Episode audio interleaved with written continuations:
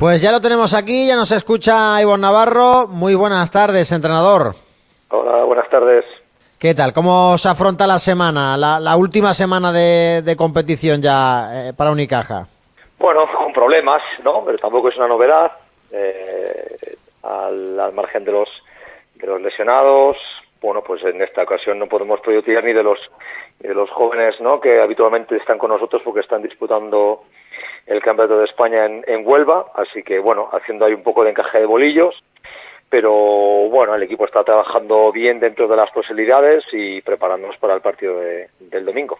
Me sabe mal, ¿eh? Por Ivón Navarro que no haya podido disfrutar del máximo apogeo de, de, Málaga como ciudad baloncestística por la situación y por el momento en el que ha llegado, ¿no? A la Costa del Sol. Seguramente muchas veces en ese banquillo visitante habrá visto usted vibrar ¿no? Al, Carpena y a la afición cajista, pero es verdad que no estamos en el mejor momento de nuestra historia, Ivón.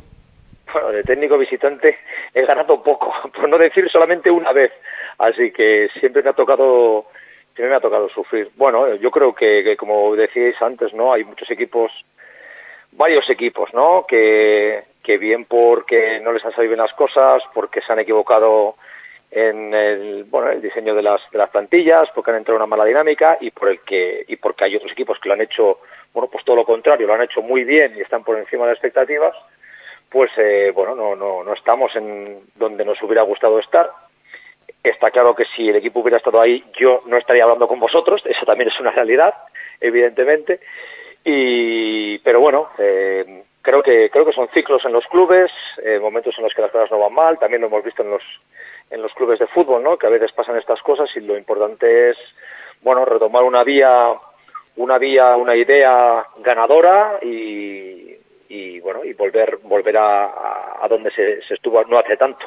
Le pregunto porque desde dentro seguramente el diagnóstico que pueda dar el entrenador Unicaja sea más certero que a cualquiera que pueda dar nosotros aquí en el micrófono y por supuesto cualquier aficionado desde la grada. ¿Qué le ha pasado a Unicaja esta temporada? Por lo menos desde el punto de vista de Ivonne Navarro, porque no nos explicamos, ¿no? Que con una plantilla que, que, alimenta muchas veces en las ventanas FIBA a gran parte de, de los jugadores que convoca Scariolo, con eh, jugadores que en otros sitios han hecho buenos números, eh, no es que tengamos un all tampoco, pero sí que es verdad que, que Unicaja eh, tiene nombres y tiene historia y tiene presupuesto y tiene afición y tiene pabellón como para no estar por debajo de, de las posibilidades o no llegar a pensar como hemos tenido que pensar durante algún momento del año en hacer cábalas, aunque era un poco más el miedo que tenemos en el cuerpo que la realidad con la permanencia en la CB?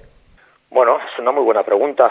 Eh, y yo creo que ya habrá tiempo de hacer una reflexión más profunda y de, y de hablarlo, ¿no? Yo creo que a mí me toca venir aquí sabiendo el equipo que hay, sus carencias, sus virtudes, y lo que tampoco tiene mucho sentido es que a estas alturas yo me ponga a hablar, eh, a valorar o a criticar eh, el equipo. Es decir, si, si no te gusta el equipo, pues no vengas, ¿no? Y yo decidí aceptar el reto, eh, sabiendo del potencial que había, sabiendo y siendo consciente también de, de los problemas que había, ¿no? De las deficiencias.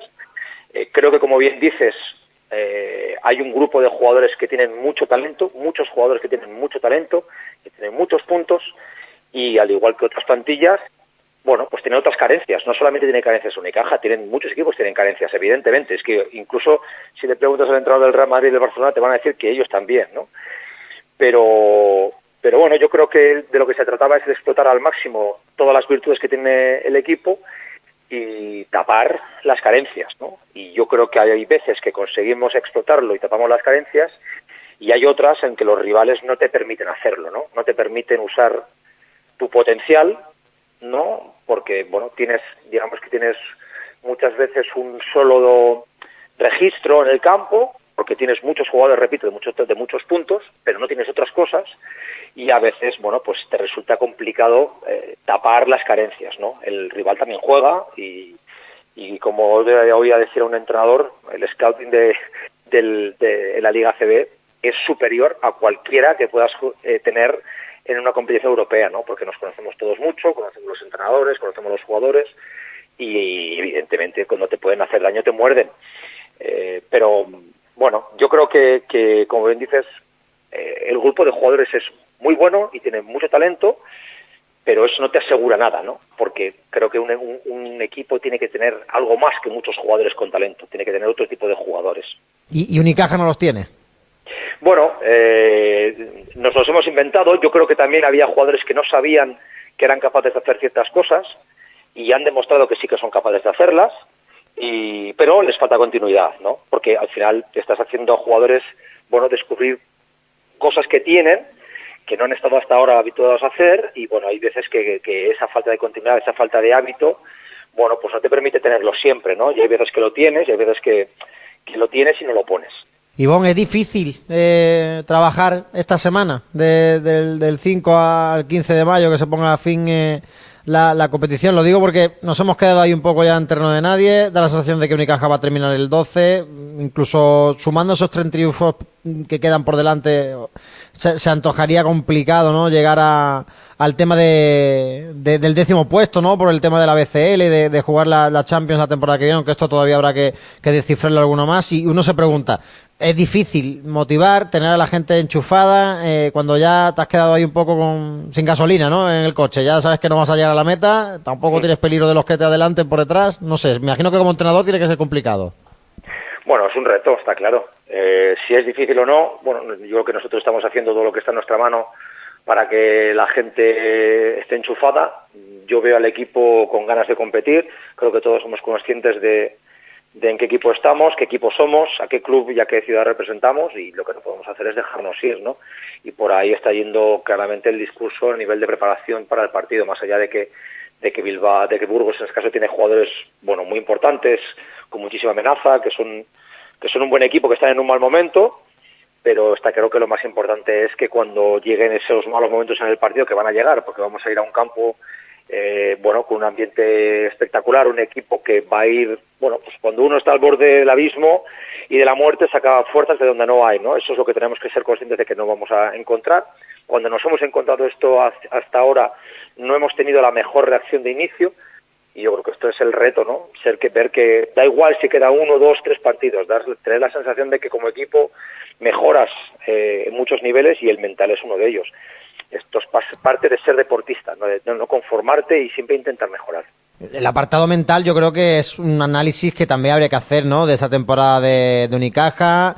Yo parece que fue hace un siglo, pero recuerdo la, pretemporada, recuerdo que nos, nos, ilusionó porque el equipo hacía un buen baloncesto, parecía que Cachicaris, ¿no? En este caso, que es el que comenzó el curso, había dado un poquito con la, con la tecla, el cambio de la directiva, la nueva ilusión de la BCL y no sé si todo eso se fue desmoronando precisamente a raíz de, perder, ¿no? Un partido en, el último segundo, como nos ha ocurrido también un poco esta última semana. Leí una estadística, creo que eran de los compañeros de Málaga hoy, que decía algo así como que de 15 finales apretados, Unicaja había caído en 12 de ellos. Es una estadística que si la volteas lo mismo está metido en playoff. Yo sé que esto es hablar de las cuentas de la lechera y de, y de cosas que no, que no van a ocurrir ya y que no van a cambiar, pero eh, lo mental yo creo que influye mucho este tipo de mazazos. Bueno, mira, yo creo que lo que, lo que seguro no puedes hacer es pensar que solamente es una cuestión de suerte. La suerte es muy importante. Cuando te pasa tres veces, pues es muy mala suerte. Cuando ya te empieza a pasar tantas veces, hay algo detrás, evidentemente, ¿no? Eh, las, eh, bueno, el discurso ya más que usado, ¿no? De las dinámicas, pero que es que es real y que luego hay una cosa que es que es muy evidente, ¿no? Si tú quieres tener un equipo defensor, tienes que tener defensores. Si tú quieres tener un equipo reboteador, tienes que tener reboteadores. Si tú quieres ganar, tienes que tener ganadores. Tienes que tener jugadores que han sido capaces de sacar esos partidos, que sus carreras tienen, bueno, tienen la habilidad o de, de bueno, de jugarse esos tiros o y bueno, pues nosotros no hemos sido capaces de, de sacarlos porque no hemos sido capaces de dar con la tecla, ¿no? De, eh, tú me dices, oye, ¿quién, ¿quién es el mejor jugador para defender a McFadden en el último tiro de convoca Murcia? Yo te digo, Alberto Díaz. ¿Quién defiende a McFadden? Alberto Díaz. Pero es que McFadden juega. McFadden es ese tipo de jugador. Entonces, eh, está claro que, bueno, dentro de la mala fortuna también hay una cuestión de dinámicas y que hay una cuestión de tener jugadores que te sepan ganar, que te sepan ganar los partidos. Eh, bueno, yo creo que las pretemporadas son, son a veces engañosas, ¿no? Yo creo que yo, bueno, vi a Unicaja jugar al principio de temporada y a mí también me daba muy buenas sensaciones a nivel de juego, pero bueno, también Andorra. Y, y, las temporadas son muy largas y una derrota te puede hacer mucho daño. Y si mentalmente no eres fuerte y no te recuperas, pues la puedes arrastrar dos semanas y en dos semanas juegas cuatro partidos y te puedes ver en, de repente te puedes ver donde no, no pensabas que ibas a estar, ¿no? Yo creo que eh, de todo esto, lo que has dicho del, del aspecto mental de los jugadores es básico, cada día más hace mucho hincapié, Norman, en el, en el apartado psicológico. ¿Cómo se gestiona eso en el día a día? Porque, bueno, es algo que llevamos comentando mucho estos últimos meses y parece que, que bueno, que el Unicaja vive en un pequeño impasse en ese apartado, ¿no? Que, bueno, en situaciones muy apretadas de partido no, bueno, pues no consigue tomar decisiones, sobre todo en los últimos minutos. Bueno, está claro que cuando, cuando te vas cargando esa mochila con piedras de que otro final que perdemos y otro final que perdemos. Bueno, pues cuando te ves ahí, eh, instintivamente te, tienes eso en la cabeza muchas veces, ¿no? Y otra vez estoy aquí. Bueno, evidentemente, hablar de que en lugar de llegar uno arriba tienes que llegar 20 para no sufrir es, es tan, tan evidente como absurdo, ¿no? Porque, porque es así. Eh, pero lo que está claro es que mm, eh, nosotros bueno, estamos, estamos en ello, ¿no? Creo que el equipo ha trabajado en esto, no al azar, eh, con profesionales y bueno, yo creo que, que, ya quedan tres partidos. Ojalá que en estos tres partidos podamos ver, ¿no? Si este trabajo que estamos haciendo a ese nivel da, da frutos, pero si no es en este año, yo creo que los jugadores, tanto los que se queden como los que no lo hagan, todos, bueno, pues mejoren. Al final, de lo que se trata es que la gente cuando se vaya de un sitio o cuando acabe una temporada eh, haya mejorado en muchos aspectos, técnico, táctico, físico, pero también mental. Y bueno, nosotros eh, nos hemos puesto en manos de, gente que sabe para que nos ayude en esto. Hablabas de ese tema también un poco, ¿no? Del aspecto psicológico. ¿Crees que a lo mejor en el caso particular de, de Yannick Enzosa ha podido pasar factura toda la nebulosa y ese escenario y ese mundo NBA? Porque es verdad que ha atravesado o que atraviesa por ese irregular momento que tiene a lo mejor todo joven deportista, ¿no? Ha tenido poca presencia también minutos en la cancha.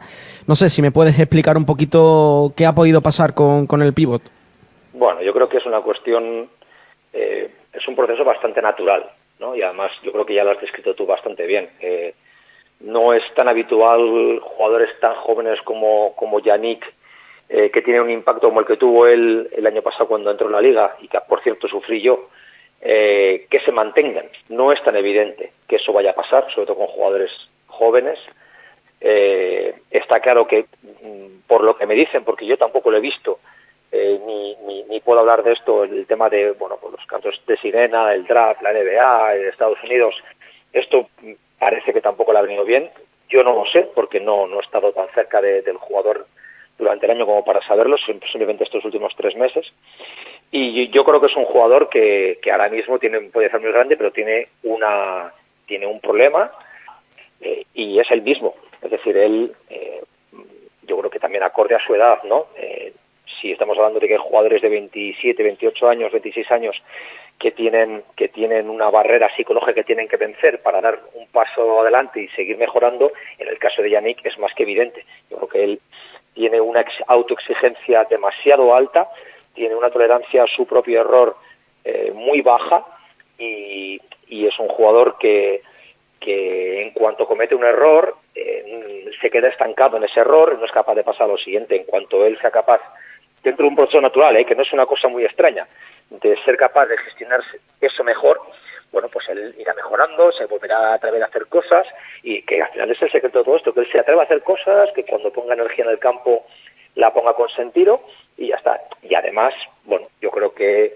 el futuro de Yannick a nivel a nivel de baloncesto creo que no no pasa en mi opinión no pasa por, la posición de 5 por su escaso peso y sin embargo yo creo que en la posición de 4-3 es un jugador de vamos que no tiene techo y eso también es un proceso que él a su edad pues tiene que ir bueno, asimilando, tiene que ir aprendiendo, no es tan fácil jugar de 4 y de 3 como lo es jugar de 5, ¿no? Digamos que digamos las cosas que, que él tenía que hacer eran bastante bastante sencillas, no tenía que pensar demasiado, pero bueno, pensamos que él su posición futura no es esa, ¿no? Y todo lo que sea retrasar el paso a, jugar donde lo hará en el futuro, pues serán aprovechar el tiempo. Llega el verano aquí a Málaga, Va a haber buen tiempo, ya estamos en los meses sin R, que no sé si te habrán comentado que son los meses perfectos para comer espetos de sardina tan típicos aquí en la ciudad. ¿Se va a comer Ivo Navarro los espetitos este verano aquí en Málaga? Porque es la pregunta del millón. Es una forma simpática de preguntarte si vas a seguir siendo el entrenador de Unicaja la, la temporada que viene. Mira, cuando vine aquí me dijeron que no me trajera ropa de Andorra porque me iba a sobrar.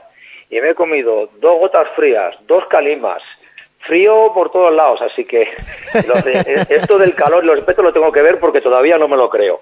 Así que y, bueno, yo cuando acabe la temporada, este, evidentemente me voy a quedar aquí unos días para, bueno, pues para cerrar un poco el año y lo que luego tengo que hacer es subir a Andorra, que tengo allí a la familia, llevo tres meses sin verles y necesito, necesito volver a estar con ellos. Después, pues ya veremos. No sé si te he contestado o no, no te he tirado, no he tirado mm, un... todas fuera, ¿eh? es, la, es la verdad. sí, hombre, imagino que, tendrás que, no sé si sentarte con, el director deportivo, con López Nieto y ver un poco hacia dónde va esto, ¿no? Imagino. Es lo que, lo que creo, ¿no? Que cuando, cuando acabemos, pues tenemos que sentarnos y, ver cómo han ido estos meses, eh, qué sensaciones tenemos, qué, bueno, qué idea tiene el club, qué idea tengo yo y bueno y luego pues tomar decisiones. Yo evidentemente creo que este club lo he dicho muchas veces lo tiene todo todo, a nivel de presupuesto, a nivel de infraestructura, a nivel de pabellón, a nivel de ciudad, a nivel de apoyo, lo tiene todo para, para bueno, para hacer lo que fue no hace demasiado. Y lo que sí creo es que, bueno, pues hay que intentar acertar, ¿no? A veces no puedes dar, hacerlo lo mejor posible con las mejores intenciones y las cosas por diferentes motivos no salen. Pero yo creo que si el equipo, eh, si desde, desde arriba se acierta con, con cuatro cositas, yo creo que este equipo por todo lo que te he dicho, tiene que volver a estar donde estuvo, ¿no? No igual en un año, pero sí que en dos, tres años tiene que volver a estar ahí, tiene que volver a ser un club importante como siempre lo ha sido. En ese escenario de, reunión futura que tendrá Ivón con el club, ¿habría algún tipo de línea roja que no permitiría Ivón o por parte del club? No sé si llegaría un momento eh, en el que se podría exigir algo o, o, todo es más fácil de, lo que aparenta porque eh, sí querría continuar aquí en el Unicaja. Eh, yo no, soy una persona demasiado beligerante, yo no creo que haya que ir con, líneas rojas a todos lados. Yo tengo claro qué es lo que me gusta. Eh, el club sabe que yo vine aquí eh, sin que la bueno sin que el equipo y la plantilla fuera muy mía, digamos, ¿no? No, ¿no? no digo que sea buena ni que sea mala, sino los equipos que a mí todo el mundo sabe que me gusta hacer y me gusta construir, bueno, pues este no lo era y aún así yo acepté venir porque me parece que era una oportunidad eh, extraordinaria de estar en un grandísimo club. Y bueno, pues a partir de ahí ahora se, se puede, no te voy a decir partir de cero, pero, pero bueno, oye, se puede hacer cierto bron y cuenta nueva y yo creo que, que será una cuestión de sentarnos y ver, bueno, pues qué es lo que queremos nosotros, qué es lo que quiere el club eh, y si encontramos un y si encontramos una, un camino común, pues, pues ojalá que se pueda que podamos echar a andar ahí con el con el coche, ¿no? Pero bueno, no no hay, no hay líneas rojas. Eh, no no soy no soy de ese tipo de personas que es esto sí o si no no hay nada. Eh, yo creo que todo hay que hablarlo. Eh, Ivonne, eh, mucha gente cree que, que, el club más que en reconstrucción, ¿no? Hablo de, sobre todo de, aficionados un poco desencantados con la temporada Unicaja, que el club más que en reconstrucción está en demolición. Es un, sentir que hay en parte de la afición de, del Carpene. Yo quería preguntarte ¿Qué Unicaja te has encontrado? ¿Qué, club te has encontrado por dentro? Bueno, eh, le preguntas a alguien que lleva aquí tres meses, que no ni, ni sabe lo que ha pasado antes, ni sabe la situación que aún eh, a veces me pierdo con pues eh, con estas cosas de Unicaja Banco, Unicaja Fundación. bueno, me pierdo a veces con las historias entre maristas y, y caja de ronda, así que imagínate, ¿no? Bastante tengo que preocuparme de otras cosas. Pero pero en absoluto está en demolición. mi sensación es que eh, bueno, pues tanto la dirección deportiva como la presidencia entraron, eh, bueno, pues cuando entraron, pero claro, en agosto los, los equipos están hechos ya. Eh, bueno, de hecho están hechos casi en julio, ¿no? Entonces, mi sensación es que el club tampoco se encuentra muy a gusto con las cosas que habían hechas cuando se empezó, cuando empezó la temporada. no digo que estuviesen mal, digo que no, no estaban tampoco cómodos, ¿no? pero bueno, eh, ya está. El equipo era bueno, el equipo era bueno. Eh, ¿La vida buen entrenador? Buenísimo entrenador. Bueno, pues ya está, ¿no? Pero bueno, no, no se encontraban cómodos, igual que te digo que yo no me encuentro cómodo con el equipo que tengo, porque no porque sean malos chicos o malos jugadores, sino porque no es el tipo de equipo que yo he tenido en mis últimos años cuando he podido diseñarlos yo. A partir de ahí, bueno, a mí mi sensación es que, es que tanto tanto el club, vamos a hablar del club, ¿no? Como presidente y director deportivo sí que tienen una idea clara de lo que quieren hacer es mi sensación que sí que la tienen, ¿no? Y, que el momento de que la puedan hacer es a partir de ahora y a partir de ahí ellos, bueno, pues van a poder llevar a cabo su proyecto deportivo. Pero mi sensación es que el que hay ahora, pues como que un poco, vamos a decir, como que estaba heredado, ¿no? Y lo han apoyado a muerte, pero no, no, creo que no lo sienten, que no lo han parido ellos, digamos. Eh, Ivonne, como buen analítico y bueno, eres un técnico, bueno, eres químico si no me equivoco, supongo que, estarás muy a la orden del día con esos temas. Eh, no es una pregunta, es una sugerencia. Eh, te invito que si tienes redes sociales mm, indagues un poco de lo que comentan en Burgos, que poco más que el Unicaja no se tiene que presentar el próximo domingo en el Coliseum. Mira, eh, de, de, cinco meses por aquí, eh, me he quitado de leer todo tipo de redes sociales porque eh, no me aportan nada, solamente me, daban me daban preocupaciones que eran inútiles y me, quitaban tiempo y vivo mejor sin leerlo, pero bueno. Eh, no, para motivar a los jugadores, sobre todo. No, pero los jugadores lo leen todo, hombre. Eso es lo que me pasa a mí, los jugadores lo leen todo, no te preocupes. Y seguro que quiera, aunque no quiera, me van a decir a alguien, algún titular de algún periódico de Burgos. Bueno, yo creo que eh, Evidentemente es lo que podrá decir la prensa, evidentemente es lo que pueden pensar los, los aficionados. Yo conozco muy bien a Paco Olmos. Eh, Paco es, no voy a decirte que es mi hermano, pero, pero mi relación con él es muy estrecha a nivel personal y yo sé que él no piensa que nosotros vamos a ir allí de vacaciones, primero porque respeta mucho a Unicaja y porque sabe cómo soy yo. Entonces, eh, bueno, que la gente piense eso, bueno, pues me parece lícito, cada uno puede pensar lo que quiera. La realidad espero que sea otra, sin duda. Y vos, volviendo un poco a la actualidad, el pasado sábado comentabas que, bueno, con el tema de la baja complicado que poder recuperar algún jugador para este domingo, ¿cómo está ese tema ya jueves? Bueno, pues eh, la realidad es que no solamente nos recuperamos, sino que creo que podemos seguir perdiendo alguno, ¿no? Eh, Francis no lo recuperamos, Tim no lo recuperamos, Carlos Suárez no lo recuperamos, eh, Jonathan sigue sin entrenar desde el sábado y bueno, vamos a ver porque tanto Alberto como Darío bueno, pues arrastran problemas que no les dejan trabajar con normalidad. Entonces, bueno, por eso os decía al principio que, está siendo una semana eh, de buen trabajo, pero dentro de las limitaciones que nos da no tener ni siquiera tener a los a los juniors, ¿no? A Mario, a Rubén, a Fol, porque porque no están con nosotros. Estamos, bueno, bajo mínimos, pero bueno, yo también creo que tener estas situaciones es un reto y es una forma de ir con un poco más de, de, rabia y de amor propio a Burgos, hacer nuestro mejor partido dentro de nuestras posibilidades e intentar ganar, eh, más allá de lo que digan aficionados, ¿no? sino que sea una, cuestión, una cuestión nuestra, ¿no? de decir, bueno, estamos con problemas, pero vamos a ir allí a dar lo mejor de nosotros. Muchas veces las entrevistas, ¿no? Yo creo que las, hacemos nosotros las preguntas los, periodistas, pero son preguntas que, que muchas veces están en la, en la, cabeza de los aficionados. Seguro que hay muchos, muchos miles. Eh, aficionados de Unicaja ahora mismo escuchando la radio del deporte. Mm, ¿Qué te gustaría decirles? bueno, lo primero, ya, ya sé que puede sonar un poco demagogo, pero lo primero dar las gracias, sobre todo a los que vienen, a los todos que vienen al Martín Carpena, porque eh, bueno, sé que no, no está siendo una temporada fácil, no lo han pasado bien y que a pesar de todo que estén con nosotros eh, es muy importante. Creo que es un público y que se entienda bien muy fácil porque a nada que les das algo te lo devuelven multiplicado y, y yo sé que es muy complicado que, el miércoles el, el, Martín Carpena tenga una buena entrada pues porque es otra semana, es tarde, pero bueno, me gustaría que me gustaría que el equipo les dé les dé un buen partido Sé que no va a compensar lo que ha pasado durante la temporada, eh, pero que bueno, vamos a intentar ¿no? que estos últimos tres partidos, y especialmente ese, ese partido contra Manresa en casa, bueno, pues, pues en todos demos lo mejor de nosotros para intentar bueno, acabar la temporada de la mejor forma.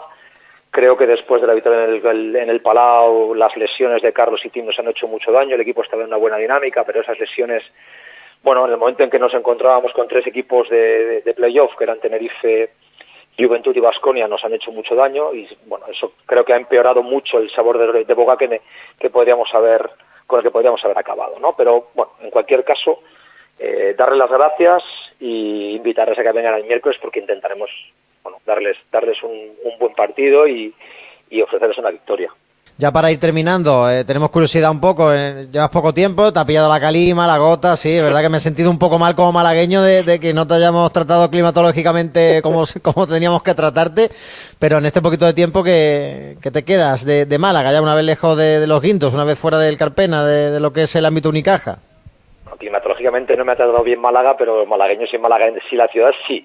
Así que, bueno, bueno la, conozco Málaga porque, porque bueno, tengo familia aquí y he venido muchas veces y, bueno, creo que es una ciudad espectacular, ¿no? Que, que, se ha girado, que se ha puesto de cara al mar, eh, creo que tiene una vida espectacular, que el nivel de afluencia de turistas a diario desde el puerto es una inyección de, de, de muchas cosas para, para Málaga eh, y ya no voy a hablar del tiempo ni de estas cosas porque todo, bueno, todo el mundo lo sabe y es, y es evidente, ¿no? Pero lo que más me ha sorprendido de la ciudad es que ahora mismo eh, es una ciudad que vive de cara al mar, a su puerto, a toda la gente, todos los turistas que vienen a diario y eso creo que le da, le da un punto de vida a la ciudad que es muy difícil de conseguir veniendo de, de, un vitoriano tiene mérito porque yo he estado en Vitoria el pasado verano y Vitoria no se queda atrás, ¿eh? ese anillo verde que rodea la ciudad, esas calles tan amplias, ya quisiera yo también para muchas zonas de, de Málaga, así que creo, creo que los oyentes deben apreciar este piropo porque Vitoria no es precisamente ni mucho menos una, una ciudad fea y el que no la conozca yo le invito a,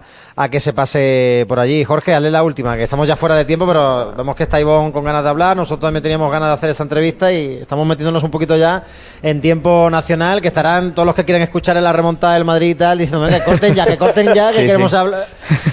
Bueno, pues, ¿cuál es el rinconcito favorito de Ivonne Navarro para, para olvidarse un poco del baloncesto, que supongo que será muy poquito tiempo?